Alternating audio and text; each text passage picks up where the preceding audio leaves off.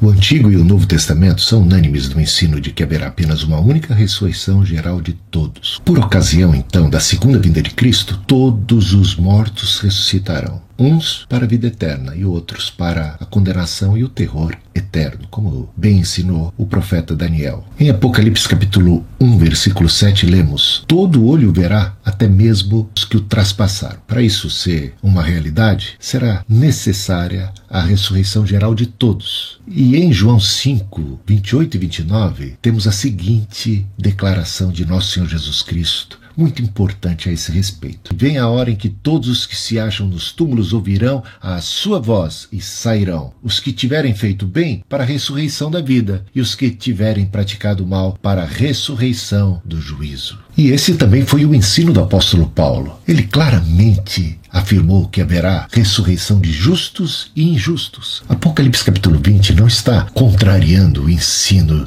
de Daniel, o ensino de Jesus Cristo, o ensino de Paulo. Uma característica do livro de Apocalipse é falar de maneira simbólica. A primeira ressurreição ali significa a entrada das almas na santa e bendita presença de Deus, sua condição privilegiada e esse antegozo já da ressurreição física e ainda futura que eles aguardam, mas numa condição já de vitória vitória. Eles vivem, reinam, servem, são consolados, estão na santa e bendita presença do Senhor. Portanto, reafirmamos que o ensino tanto do Antigo como do Novo Testamento é unânime. Haverá apenas uma única ressurreição geral de todos e, na sequência, o juízo final.